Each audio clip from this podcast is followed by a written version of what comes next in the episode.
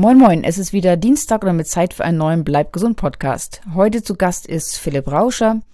Er erzählt uns heute alles über Nahrungsergänzungsmittel und über Proteinshakes, wann wir etwas nehmen sollen, was wir vielleicht besser nicht nehmen sollten und ob wir vielleicht uns vorher mit unserem Arzt oder unserem Ernährungsberater absprechen sollten. Am Ende erklärt er uns noch alles, was man zum Thema Gehirndoping wissen sollte. Viel Spaß bei dem Podcast. Ich habe hier einen Experten. Er ist äh, Ernährungsberater, Krafttrainer, Autor und Dozent. Äh, Philipp Rauscher. Äh, stellst dich gerade mal vielleicht vor.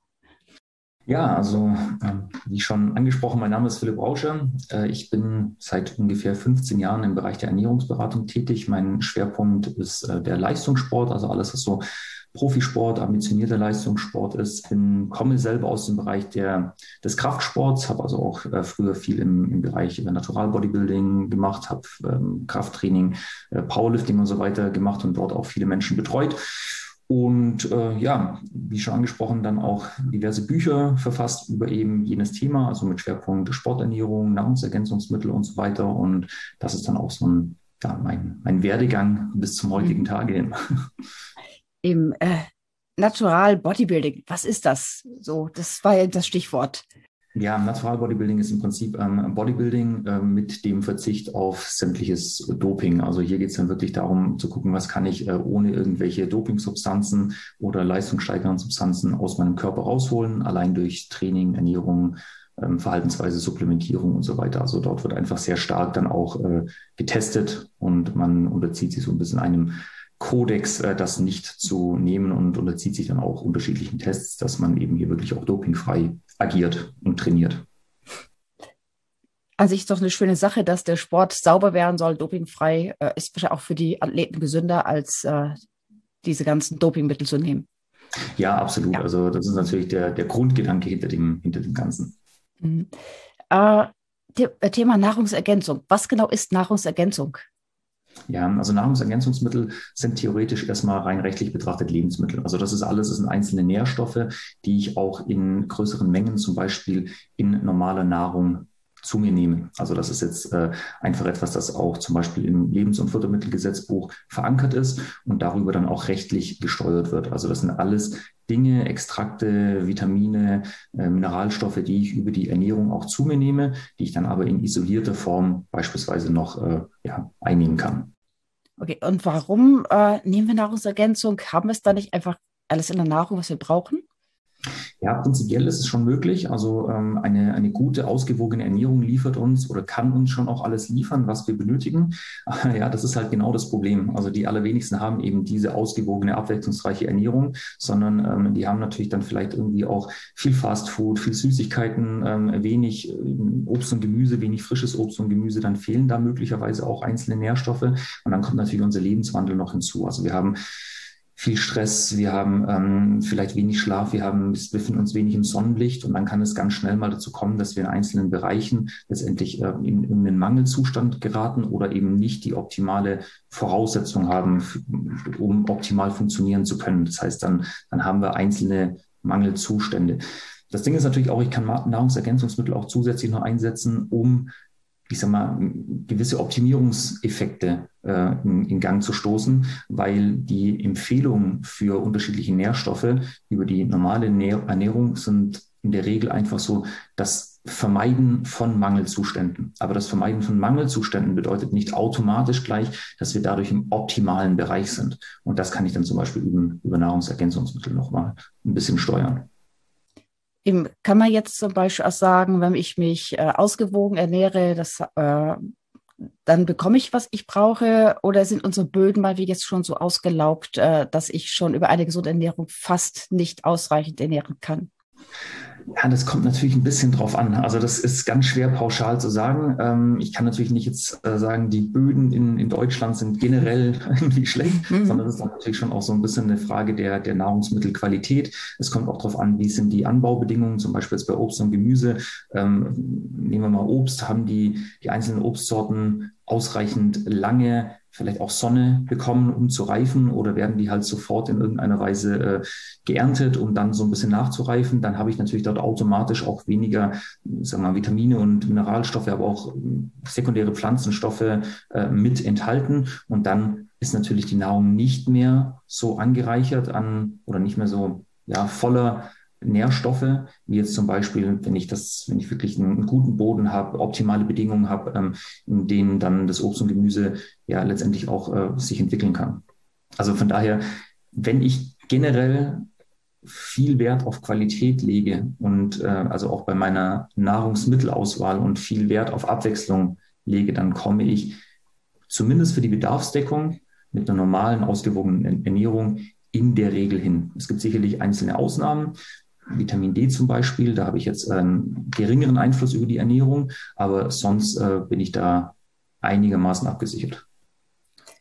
Ähm, wie definiert sich also unser Bedarf? Äh, wer legt fest, wie viel jetzt, äh, wie viel ich brauche? Äh, wer legt die, diesen Mindestbedarf fest und äh, wie ermittle ich dann, was ich wirklich tatsächlich haben müsste, um ideal genau. versorgt zu sein?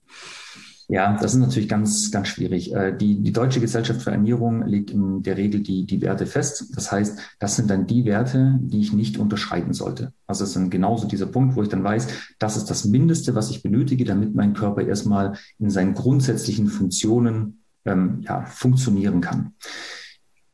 Dann gibt es aber natürlich auch viele einfach, ich sag mal, unabhängige wissenschaftliche Studien, ähm, die dann mit unterschiedlichen Dosierungen noch einmal spielen und das äh, ja auch erforschen und dann zum Beispiel sehen, okay, dass wir, wenn wir mit unterschiedlichen Vitaminen und Mineralstoffen noch mal ein bisschen höher dosieren, dass dann vielleicht unser Immunsystem noch ein bisschen besser arbeitet oder dass wir dann einen positiven Effekt haben auf unsere Gedächtnisleistung, auf unsere Performance, auf unsere generelle Leistungsfähigkeit und so weiter. Und äh, dann kann es eben wirklich auch sehr sinnvoll sein, hier noch ein bisschen höher zu gehen. Aber das soll, das sollte man sich dann wirklich ein bisschen tiefer mit der Materie beschäftigen und dann auch mit diversen Tests arbeiten, also beispielsweise Bluttests. Aber da gehe ich dann zum Arzt oder zum Ernährungsberater, der mich da unterstützt, oder kann das jeder, macht das jeder selber? Gibt es beide Möglichkeiten. Also es gibt ja heutzutage sehr viele Selbsttests, ähm, die man durchführen kann. Äh, alternativ ist natürlich immer der Arzt eine, eine gute Anlaufstelle für sämtliche Bluttests. Ähm, der kann das relativ einfach und sehr umfänglich dann letztendlich auch untersuchen. Für die, für die Beratung an sich danach würde ich dann in der Regel schon einen Ernährungsberater aufsuchen, der mir dabei hilft, so zum, die, die Nahrungsergänzungsmittel richtig einzustellen, richtig zu dosieren, äh, um dann eben auch wirklich in die richtige Richtung laufen zu können. Äh, gibt es Qualitätsunterschiede bei Nahrungsergänzung oder ist alles gleich? Nee, es gibt natürlich massive Unterschiede. Ähm, das ist dann meistens im Bereich der Bioverfügbarkeit. Also äh, wenn wir jetzt zum Beispiel mal Magnesium nehmen, wir haben Magnesiumverbindungen, die sind organisch und wir haben Magnesiumverbindungen, die sind anorganisch. Und äh, organisch, ja, kann man sich dann schon denken, das wird von unserem Organismus dann entsprechend auch besser aufgenommen. Das heißt, dass die Bioverfügbarkeit zum Beispiel im Darm sehr viel höher.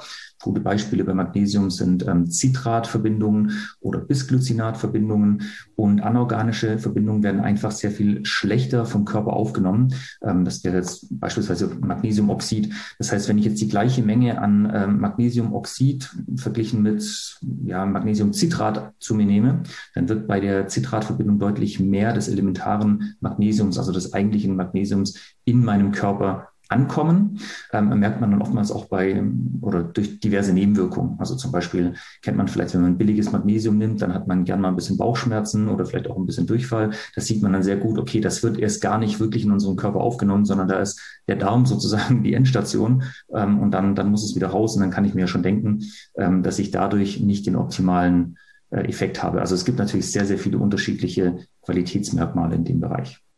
Äh, woran erkenne ich es? Ich meine, ich kann ja nicht alles nehmen und gucken, ob ich Bauchschmerzen kriege und sage, okay, das war das Falsche. Nee, das ist richtig klar. Man muss sich dann bei jedem, äh, bei jeder Nahrungsergänzung, die man hier einnimmt, definitiv im Vorfeld ein bisschen damit beschäftigen. Also da geht es dann wirklich darum zu sagen, okay, ich muss mir das angucken. Das ist ja auch das Schwierige. Also es ist ja auch genau der, der springende Punkt, wenn der Laie zum Beispiel einen Discounter irgendwelche Magnesium-Brausetabletten sieht für ja, 79 Cent ähm, für, für drei Wochen, also für 20, 20 mhm. solche Tabletten und so weiter und sich dann überlegt, okay, wie kann das denn sein, dass ähm, für eine andere drei Wochen Ration in der in der Apotheke oder ähm, bei einem, bei einem, ja, in einem anderen Geschäft oder einem, einem Online-Shop vermeintlich das gleiche 20 Euro kostet, mhm. ähm, dann, dann bin ich natürlich als Laie erstmal so und denke, okay, dann nehme ich die günstigere Variante. Das heißt, äh, da ist dann eben genau dieser Qualitätsunterschied drin. Da muss man sich definitiv ein bisschen mit beschäftigen. Deshalb macht es auch Sinn, ähm, bevor man mit allerlei Nahrungsergänzungsmitteln arbeitet, wirklich auch hier einen Spezialisten mit ranzunehmen. Also einen Ernährungsberater, einen Ernährungsmediziner, einen Therapeuten irgendwie in dem Bereich, die sich mit diesem äh, Thema auskennen. Die können natürlich dann wirklich auch helfen und sagen, okay, pass mal auf, achte bei dem Nahrungsergänzungsmittel darauf, achte beim anderen Nahrungsergänzungsmittel auf was anderes das ist, haben ja dann auch, hat dann auch viel mit der Einnahme zum Beispiel zu tun. Also wenn wir jetzt mal Eisen, ähm, Eisen ist ganz, ganz wichtig, dass ich das immer mit Vitamin C einnehme, damit ich die Bioverfügbarkeit überhaupt erst steigere.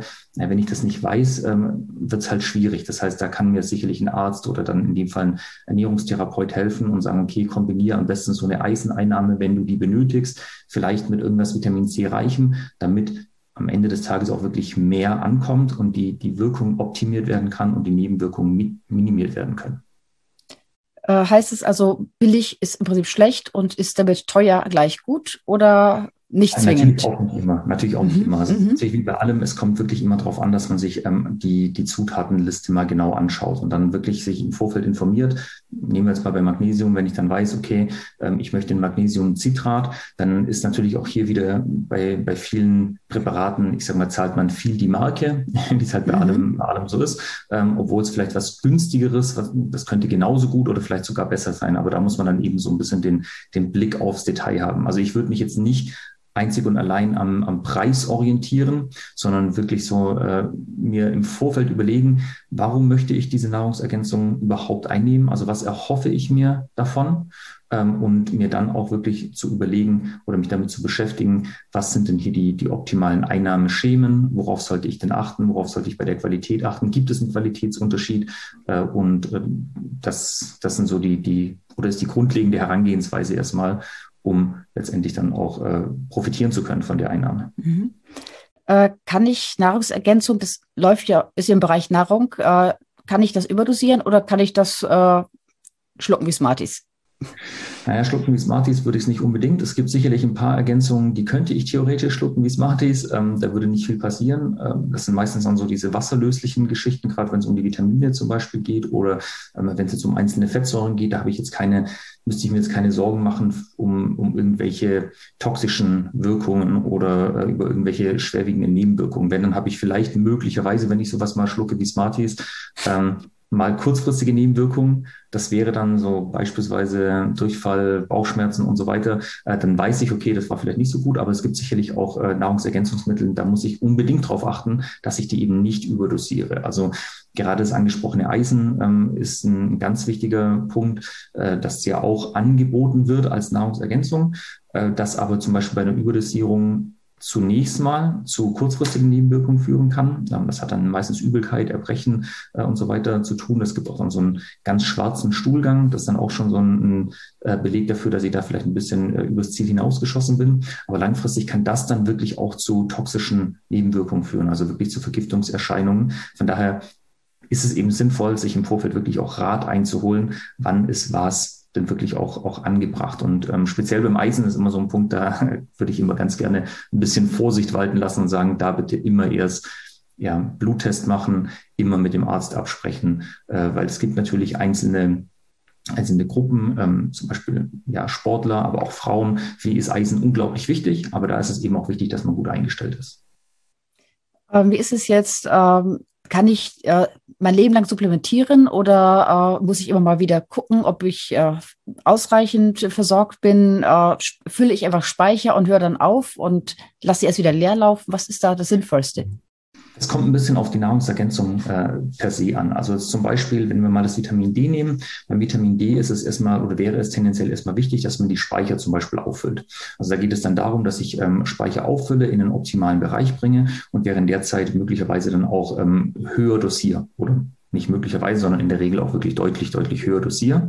Und wenn ich dann irgendwo in diesem äh, optimalen Bereich bin, dann kann ich zum Beispiel die ähm, Supplementierung letztendlich reduzieren, äh, um dann mich in diesem optimalen Bereich zu halten. Ähnliches ist es zum Beispiel, wenn man mit Sportlern arbeitet bei Kreatin oder Beta-Alanin. Da geht es dann mehr um eine Leistungsoptimierung. Da müssen wir auch erstmal einfach die Speicher voll machen und ähm, dann kann ich damit beginnen, meine Dosierung erstmal runterzusetzen und langfristig dann auf, äh, auf ja, kleinere Flamme äh, zu fahren. Da macht es dann also einfach keinen Sinn, dauerhaft in einem hohen Dosierungsbereich zu bleiben. Auf der anderen Seite gibt es natürlich auch einfach Nahrungsergänzungsmittel, wo ich dann zum Beispiel sagen muss, da möchte ich jetzt erstmal einfach nur meinen vielleicht äh, bestehenden Mangel ausgleichen und in der Zeit arbeite ich auch gleichzeitig daran, meine Ernährung zu optimieren, dass ich eben nicht dauerhaft auf diese Nahrungsergänzung angewiesen bin. Also es ist wirklich sehr situativ abhängig. Das heißt, ich brauche schon wirklich äh, die im Arzt oder Ernährungsberater, äh, der auch sagt, wo bei mir der optimale Wert liegt, oder ist es bei jedem Menschen gleich? Hm, nicht unbedingt, aber äh, ich sage mal, je nachdem, was das, was das Ziel ist. Ähm, bei den, wenn wir mal nur von den Vitaminen ausgehen, ist es bei den meisten Menschen mehr oder minder gleich. Kommen dann natürlich noch äußere Umstände mit rein. Also beispielsweise ähm, ich bin, ich habe sehr viel Stress oder ich äh, ernähre mich schlecht oder ich bewege mich viel, ich bin ein Leistungssportler oder ich rauche zum Beispiel auch oder trinke viel Alkohol, dann verändert das natürlich das gesamte Gefüge nochmal, ähm, weil dann haben wir hier vielleicht mal einen höheren ähm, Magnesiumverbrauch oder wir haben, gerade wenn es jetzt zum Beispiel um das äh, Immunsystem geht, einen erhöhten Vitamin D-Verbrauch und dann äh, unterscheidet sich letztendlich der Bedarf der einzelnen Personengruppen noch einmal deutlich. Und da macht es dann eben auch wirklich Sinn, zum Beispiel mal mit, äh, mit Tests zu arbeiten und da wirklich auch mal zu testen, wie ist denn mein Blutspiegel und ähm, wie müsste ich denn optimal sein und dann vielleicht auch später nochmal, ich sag mal, alle drei Monate mal so einen Test durchzuführen, um zu verstehen, ob ich mit meiner Ernährung, ob ich mit meiner Vorgehensweise auch wirklich das Ergebnis erreiche, das ich erreichen möchte. Also bin ich jetzt, habe ich jetzt zum Beispiel eine Vitamin D Auffrischungskur gemacht und bin relativ hoch von meinen, äh, von meinen Werten oder in, in einem Optimalbereich für meinen Werten und höre dann auf und merke dann, drei Monate später bin ich fast wieder an, an einem Mangel angelangt, dann weiß ich, okay, in dem Fall habe ich vielleicht so von meinem Gesamtverhalten nicht das Optimale rausgeholt. Also muss dann vielleicht noch ein bisschen mehr in die Sonne gehen oder sollte vielleicht äh, meine Ernährung noch mal ein bisschen optimieren. Also das sind natürlich so, so einzelne Situationen, die man dann anpassen muss, je nachdem, mit was für einer Personengruppe man da arbeitet. Aber so der Grundbedarf mhm. ist grundsätzlich mal eigentlich bei fast jedem gesunden Menschen ähnlich. Mhm.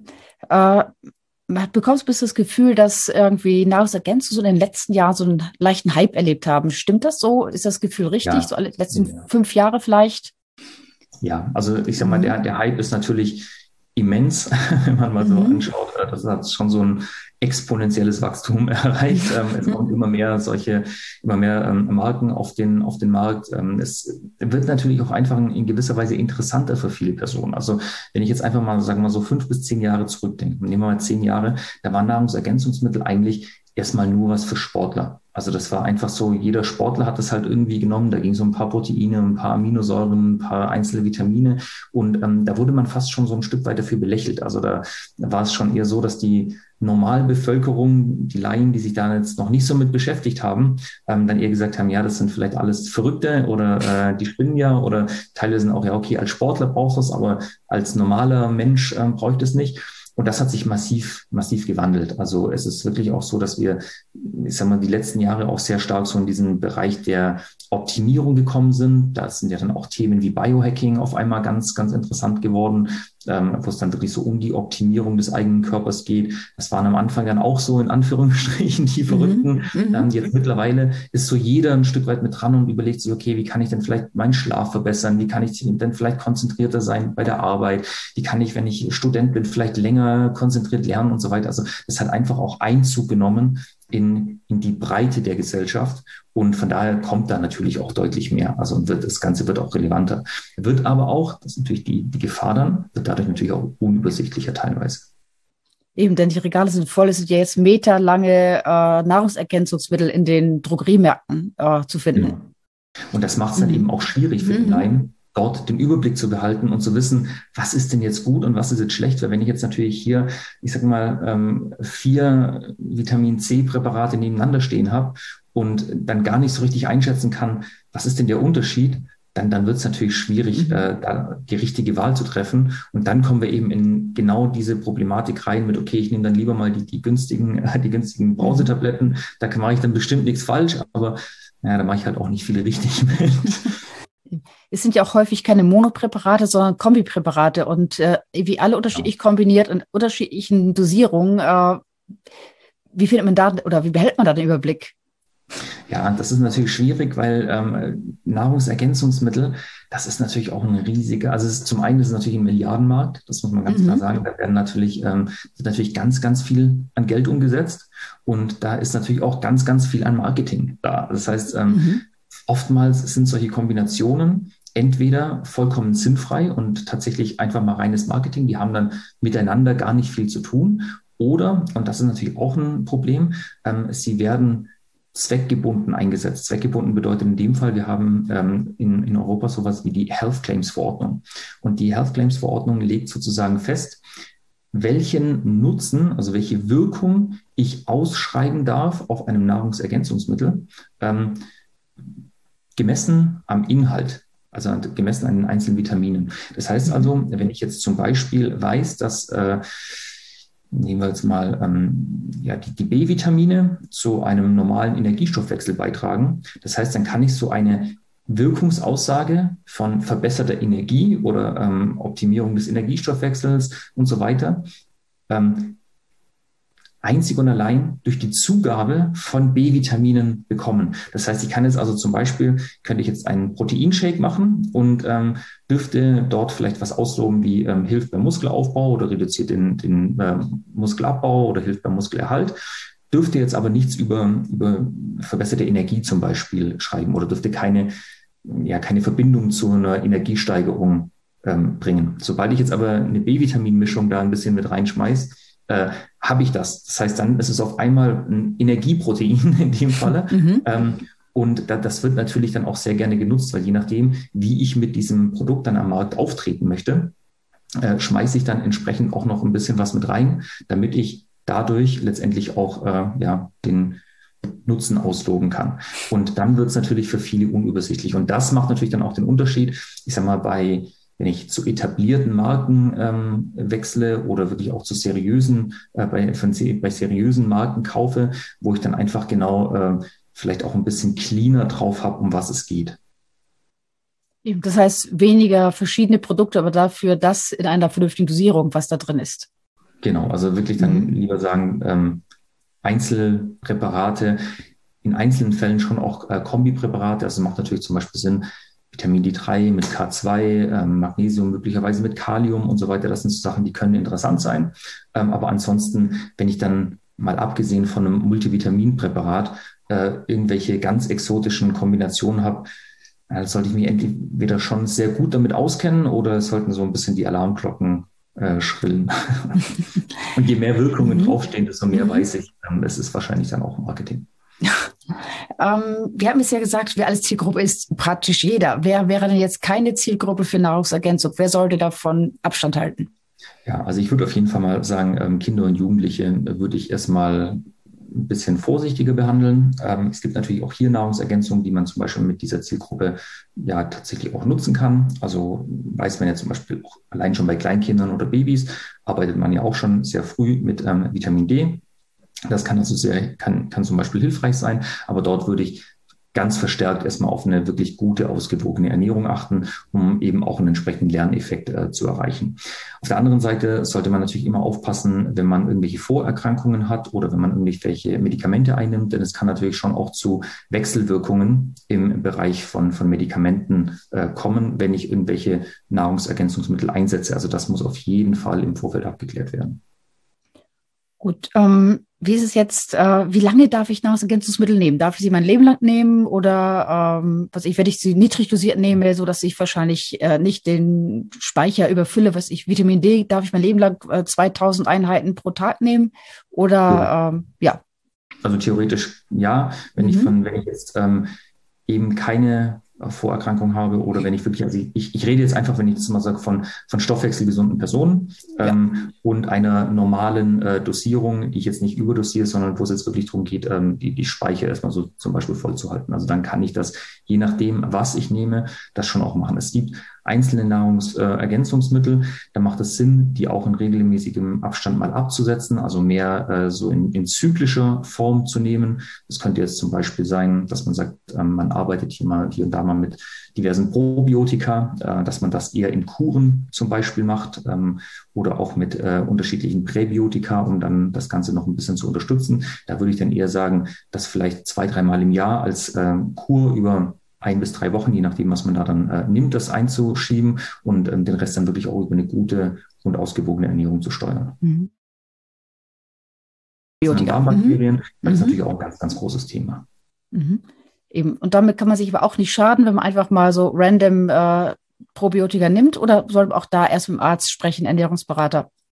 In der Regel kann man sich nicht wirklich schaden, ähm, was, wenn man es in, in der angegebenen Dosierung einnimmt. Also da, da wird nicht viel passieren. Ähm, wenn man aber den maximalen nutzen möchte, wäre es schon sinnvoll, dort auch, ja auch ein bisschen gezielter vorzugehen, das vielleicht auch mit einem Ernährungsberater durchzuklären.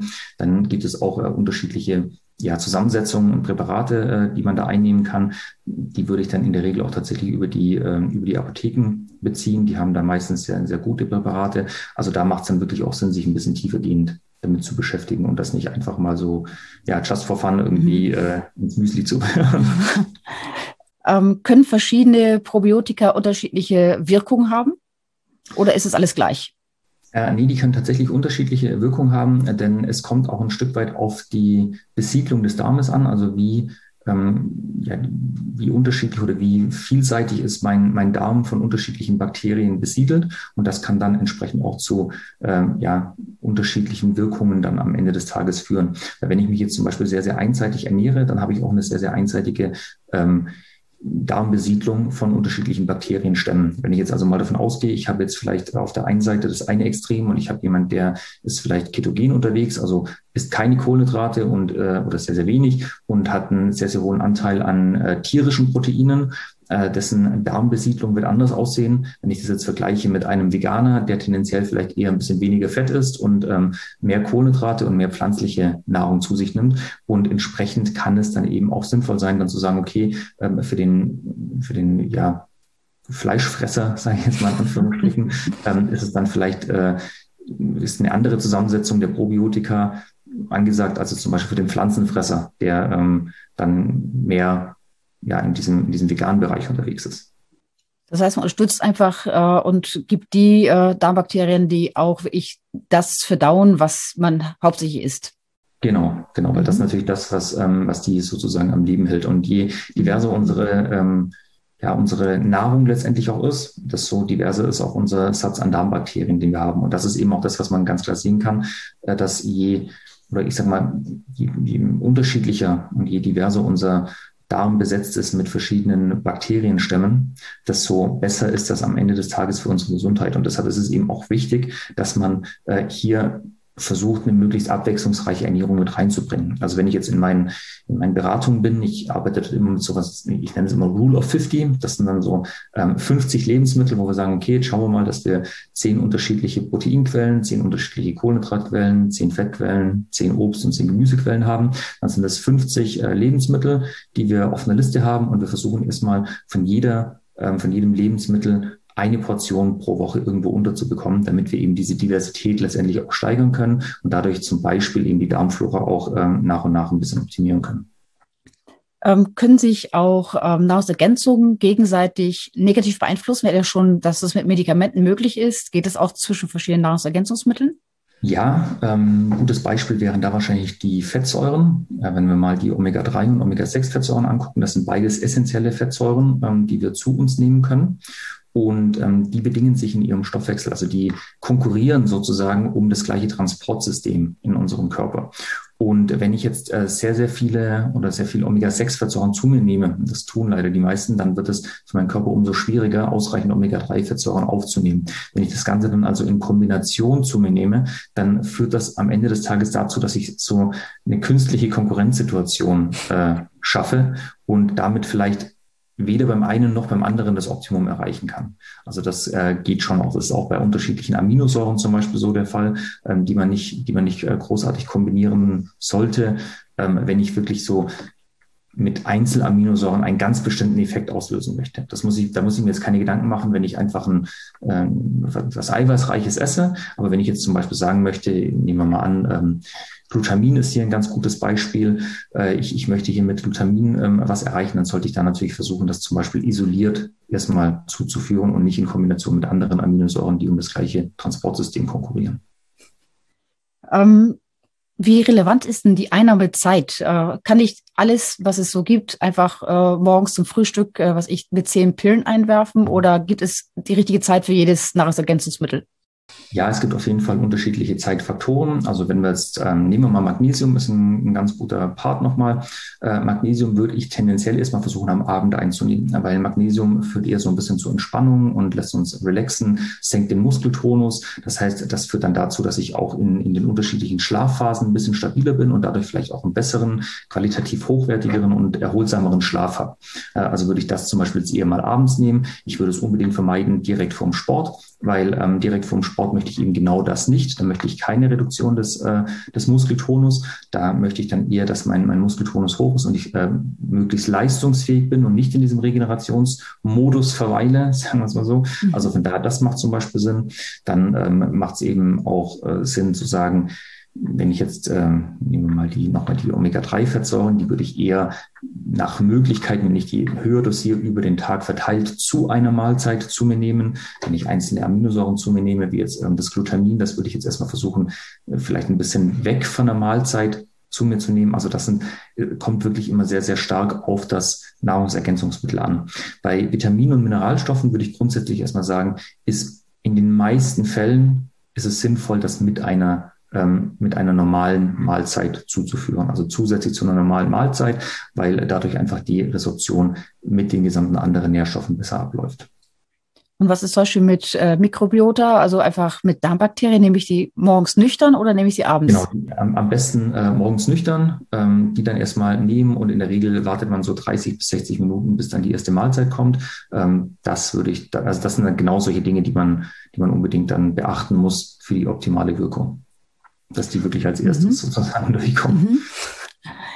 Ähm, welche Supplements sind da so die beliebtesten? Was, äh, wo, wo ist da der Hype? Was nimmt irgendwie jeder?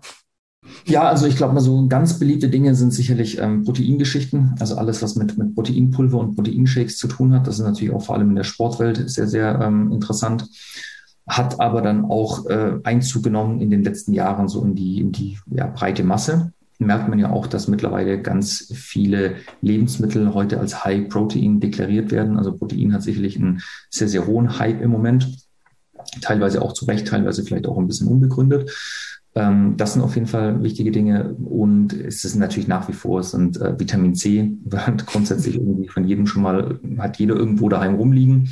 Ähm, und auch Magnesium ist eine Sache, die kommt, kommt immer stärker. Also das sind so die Haupt, ja, die Hauptnahrungsergänzungsmittel, die man wirklich sagen kann, die ähm, überall in allen Haushalten zu finden sind, quer durch äh, die Personengruppe. Ähm, wir hatten ja eben schon mal äh, den Sportler. Magnesium, hast du ja gesagt, sollte man lieber abends nehmen und nicht direkt vorm Sport. Ähm, ich habe mich daran gewöhnt, nehme es immer direkt vorm Sport. Also das besser sein lassen, äh, weil ich mal das Gefühl habe, ich kriege dann keine, keine Krämpfe. Ich habe auch keine. Kräfte bekommen bislang, aber äh, vielleicht war es auch ein anderer Grund. Genau, also man muss hier schon so ein bisschen, ein bisschen, ähm, ja, vielleicht auch unterscheiden. Also mhm. wenn ich jetzt ein, ich, wenn ich jetzt ein Leistungssportler bin, Profisportler und ich, ich lebe wirklich von der maximalen Leistung, dann würde ich äh, das Magnesium auf jeden Fall vor der Belastung streichen. Wenn ich ein Freizeitsportler bin, ein Gesundheitssportler ja. bin, ähm, dann ist das in der Regel kein, kein großes Problem. Dann kann das zum Beispiel gerade bei Krämpfen ähm, sicherlich helfen, ist dann aber meistens keine Ursachenbewältigung, äh, sondern ist eher so ein bisschen die Symptome wegzubekommen. Also Krämpfe sind meistens eher eine Sache von ähm, zu wenig Salz oder äh, zu wenig Kalium oder teilweise dann eben auch einfach zu wenig getrunken.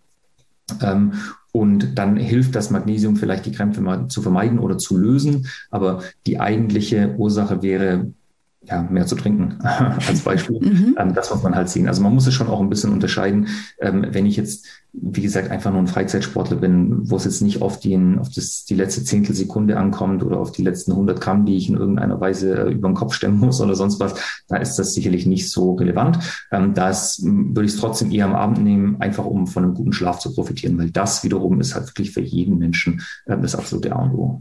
Mhm. Ähm, wie ist es jetzt? Wir hatten auch eben schon mal äh, Vitamin D. Ähm, mhm. Jetzt hast du gesagt, man soll es mit K2 kombinieren. Warum? Genau. Ähm, beim, beim, Vitamin D, äh, wir haben beim Vitamin D die Funktion, dass äh, Vitamin D zum Beispiel Kalzium in die Knochen einlagern soll. Und das mhm. ist auch ein ganz wichtiger Bestandteil. Ist für Frauen zum Beispiel sehr, sehr wichtig, ähm, weil wir hier natürlich einfach eine erhöhte Osteoporosegefahr haben. Ähm, dieses Kalzium, das durch das Vitamin D eingelagert wird, kann aber auch im Weichgewebe eingelagert werden. Das heißt, es wären dann zum Beispiel Gefäßwände oder es wären ähm, verschiedene Organe. Und dort sollte das eigentlich auf gar keinen Fall hinkommen, weil dort ist es schädlich. Dort beschädigt es äh, zum Beispiel dann ähm, bestimmte Gewebe oder führt dazu, dass sie nicht mehr so flexibel sind. Und das ist ein Problem. Und äh, Vitamin D unterscheidet sozusagen nicht, äh, wo es das Kalzium hilft einzulagern. Vitamin K2 wiederum tut das. Vitamin mhm. K2 sozusagen dann, ich würde mal sagen, das ist dann so ein bisschen die, die Calciumpolizei, die dann ähm, dafür sorgt, dass dieses Kalzium eben nicht im Weichgewebe eingelagert wird, sondern ähm, dass dieses Kalzium in die Knochen gelangt.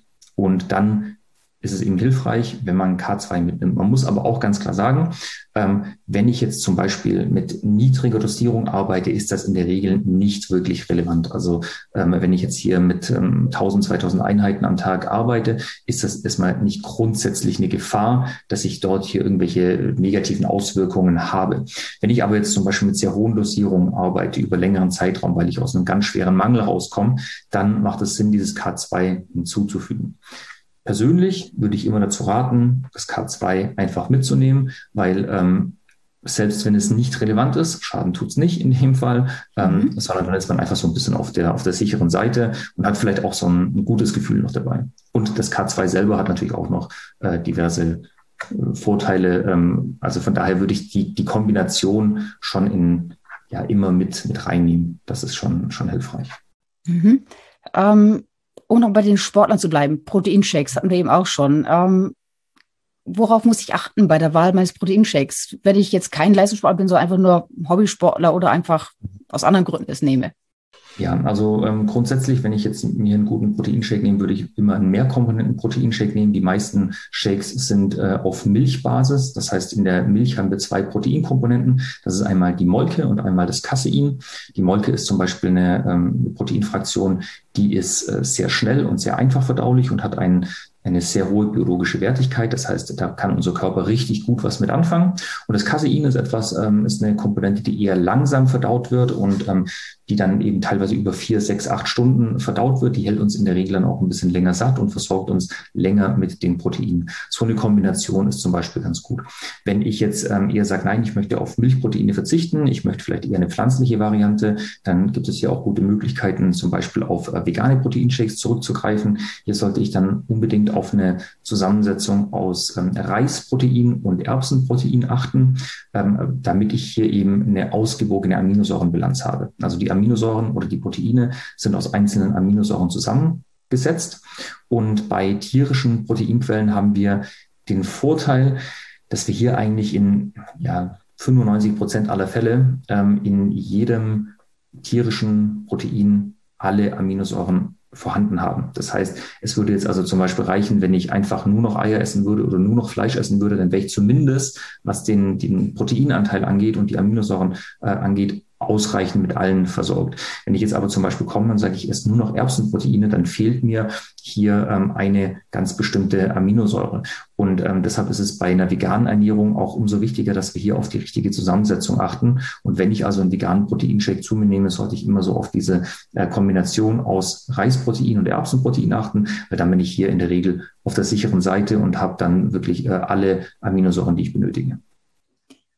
Und worin liegen so mal die Unterschiede bei den verschiedenen Proteinshakes? Jetzt nur in der Zusammensetzung äh, des Proteins selber oder sind auch noch, gibt es auch noch andere Unterschiede? Ja, es gibt auch noch andere Unterschiede. Also wenn wir jetzt zum Beispiel mal bei dem, bei dem Molkeprotein bleiben, kennt man dann vielleicht auch als Whey-Protein. Hier gibt es dann ähm, zum Beispiel ein Whey-Protein-Konzentrat, ein Whey-Protein-Isolat und ein Whey-Protein-Hydrolysat. Also das ist grundsätzlich in allen Fällen der gleiche Rohstoff, ähm, nur von der Verarbeitung oder von, von den Verarbeitungsschritten her anders. Also ein Whey-Protein-Konzentrat wäre dann sozusagen, wenn man es mal sagt, der, der Abfallstoff aus der Käseproduktion, da fließt die Molke ab, da braucht man die nicht mehr und ähm, die wird dann letztendlich sprühgetrocknet und als Konzentrat dann beispielsweise äh, verkauft. Wenn ich dann einfach mal ähm, das, das Protein aus der Molke rausnehme und das konzentriere, dann habe ich ein Molkenproteinkonzentrat. Wenn ich jetzt äh, hier zum Beispiel sämtliche Laktosereste und ähm, Fettreste weghaben möchte, dann äh, habe ich plötzlich ein, ähm, ein Molkenprotein-Isolat. Das heißt, ich habe also dieses Protein wirklich schon mal isoliert. Und wenn ich dann noch mal einen Schritt weiter gehe und sage, ich möchte zum Beispiel ein Protein, das antiallergen ist und das sehr, sehr schnell verdaut wird, dann fange ich an, ein Hydrolysat draus zu machen. Das heißt, da wird dieses Molkenprotein sozusagen schon mal künstlich in gewisser Weise vorverdaut und mein eigener Körper muss weniger Verdauungsarbeit leisten. Wir haben aber eben auch den Vorteil, dass wir dort in der Regel dann auch wirklich ein antiallergenes Protein hinbekommen. Also da gibt es schon nochmal starke Unterschiede im Bereich der einzelnen äh, Verarbeitungsschritte von einzelnen Proteinkomponenten. Ähm, jetzt nehmen ja Sportler aber auch, also Hobbysportler benutzen relativ regelmäßig äh, Eiweißshakes. Ähm, was machen jetzt diese Eiweißshakes? Warum nimmt man sie? Ist es jetzt Muskelaufbau? Ist es Verhinderung von Muskelabbau oder was macht es genau? Genau, also grundsätzlich ist es so, dass unser Körper natürlich ähm, oder unsere Muskeln bestehen aus Proteinen. Wenn ich jetzt äh, trainiere, wenn ich intensiv trainiere, dann kommt es während dem Training erstmal zur Zerstörung von Muskelsubstanz. Das heißt, ich mache mir erstmal hier mein Muskelgewebe kaputt. Und ähm, um das, das merkt man zum Beispiel durch Muskelkater. Also, also Muskelkater, da weiß ich immer ganz genau, okay, ich habe auf jeden Fall einen mhm. überschwelligen Reiz gesetzt. Äh, ich bin ein bisschen übers Ziel vielleicht auch hinausgeschossen, wenn der Muskelkater zu stark ist, weil das äh, spricht eben für Mikroverletzungen am Muskel. Und um das wieder zu reparieren, benötige ich erstmal ähm, Proteine.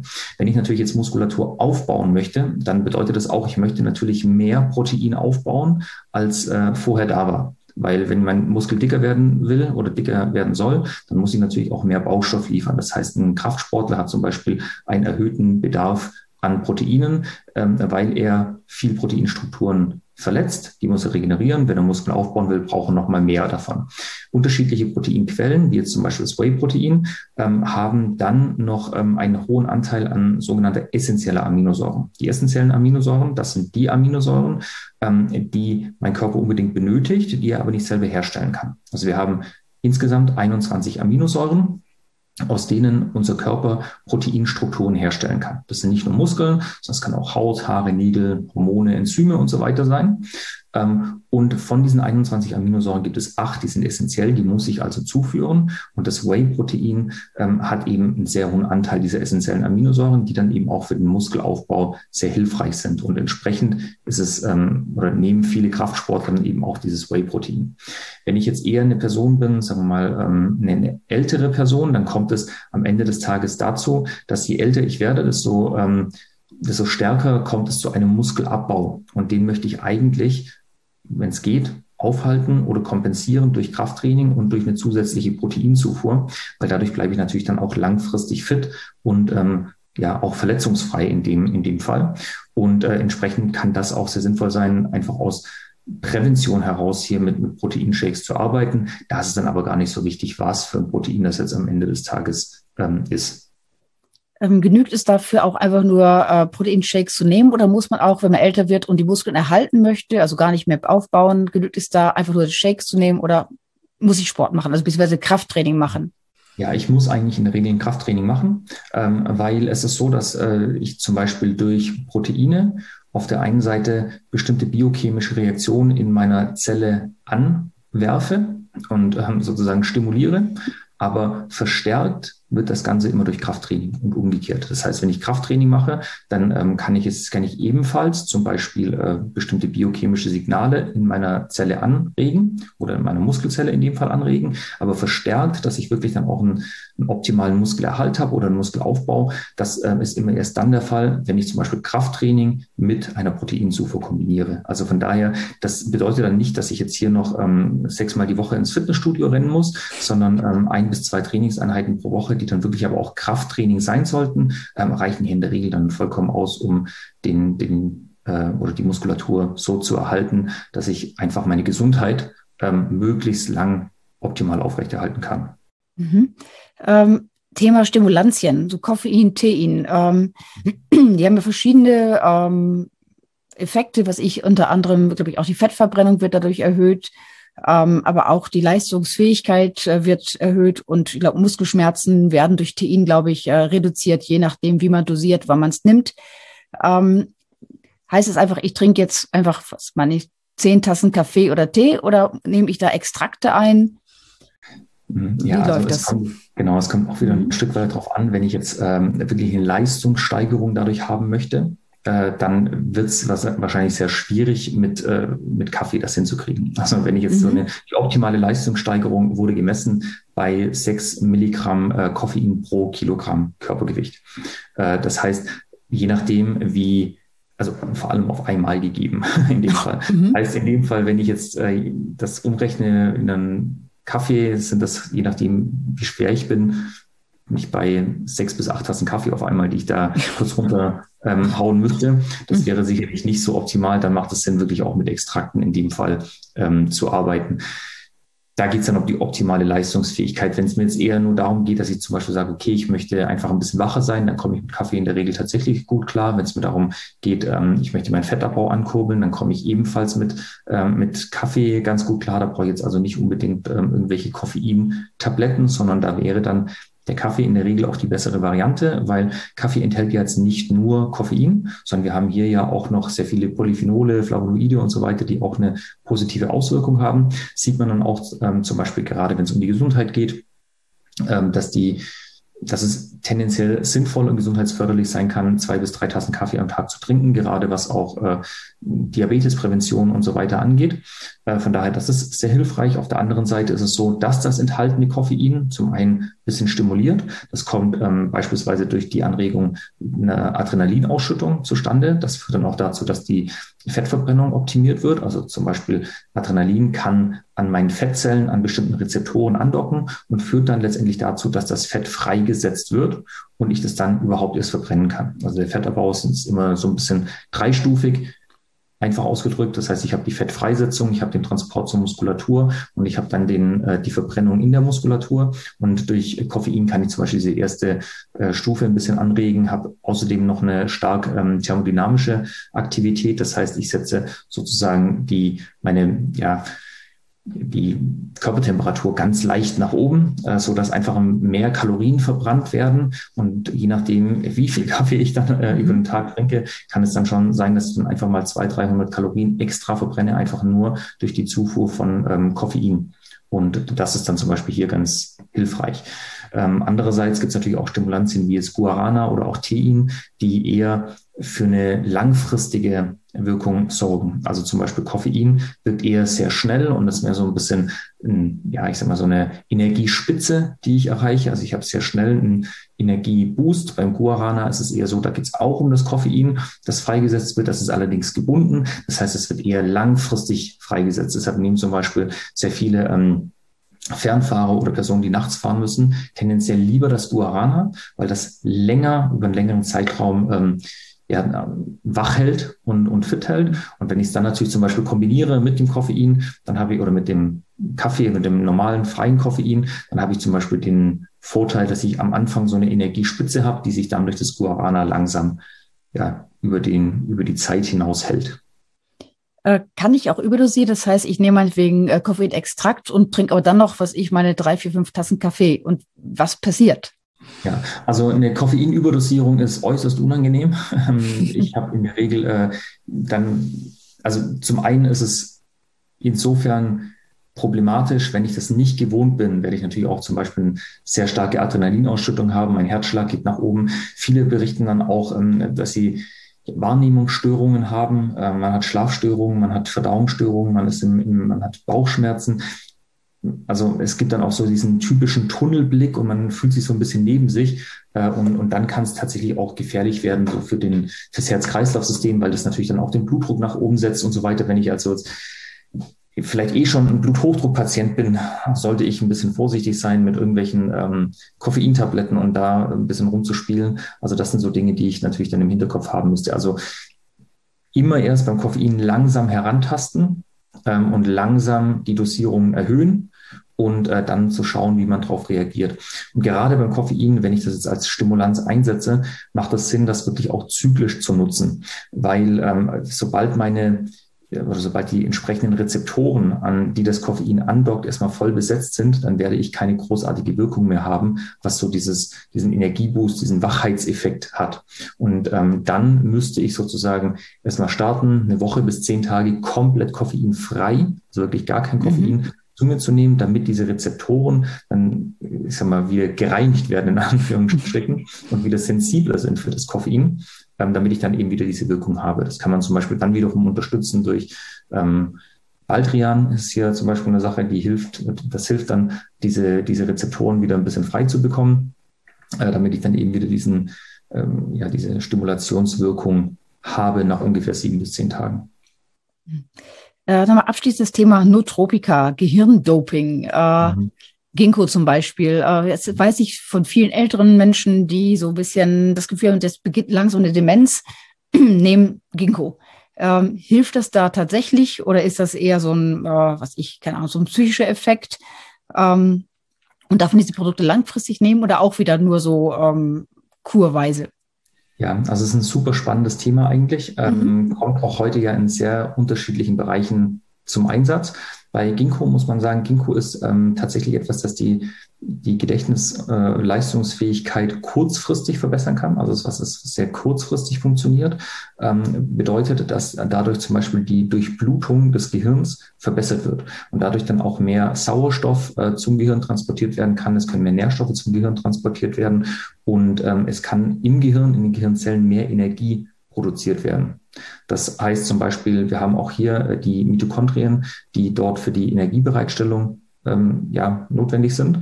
Und äh, wenn ich die brauchen zum Beispiel sehr viel Sauerstoff. Und wenn ich jetzt hier mit Ginkgo arbeite und die, den Sauerstofftransport dann verbessere, kann es eben zu einer besseren Gehirnleistung führen.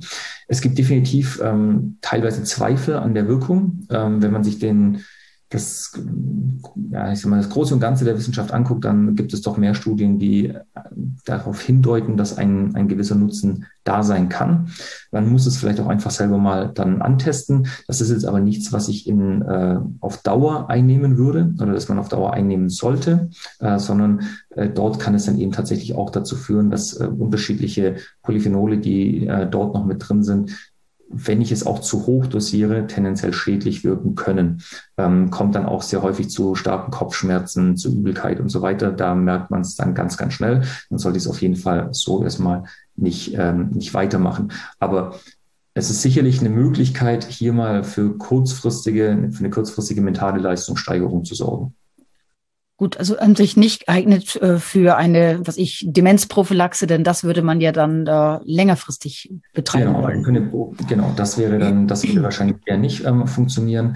Bei einer Demenzprophylaxe, da müsste man theoretisch dann erstmal mehr über die Ernährung gehen. Ähm, bei vielen, nicht bei allen, aber bei einigen Demenzerkrankungen kann es zu einer gewissen Insulinresistenz äh, an den Gehirnzellen kommen. Das bedeutet, unser Gehirn äh, kann erstmal nicht mit ähm, mit Fetten arbeiten, äh, beziehungsweise das geht nicht durch die Blut-Hirn-Schranke hindurch und ähm, unser Gehirn ist also angewiesen auf Kohlenhydrate.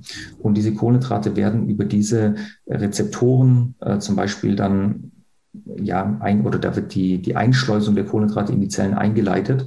Und wenn diese Rezeptoren nicht funktionieren, dann kann unser Gehirn dann sozusagen nicht mehr mit Energiesubstraten äh, versorgt werden. Und wenn das tatsächlich ähm, mein Problem ist bei, bei meiner Form der Demenz, die ich dann vielleicht irgendwann mal habe, dann kann es zum Beispiel hier sinnvoll sein, mit äh, einer kohlenhydratarmen Ernährung zu arbeiten, also mit Ketonkörpern äh, zu arbeiten und so weiter.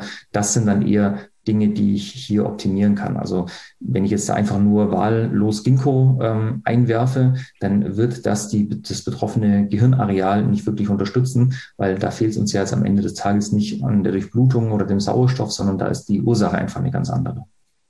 Jetzt wird ja Ginkgo auch zum Beispiel gegeben beim Tinnitus. Äh, ist es da sinnvoll? Da gibt man, glaube ich, immer 120 Milligramm pro Tag. Ist das dann überdosiert oder ist es das die richtige Dosierung?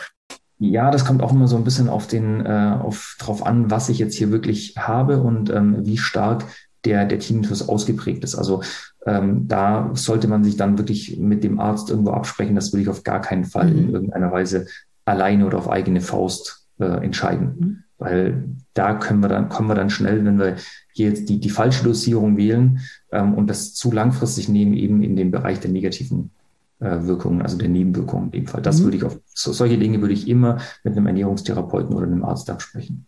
Eben. Das heißt also im Prinzip, ähm, Nahrungsergänzung gehört im Bereich der Nahrung.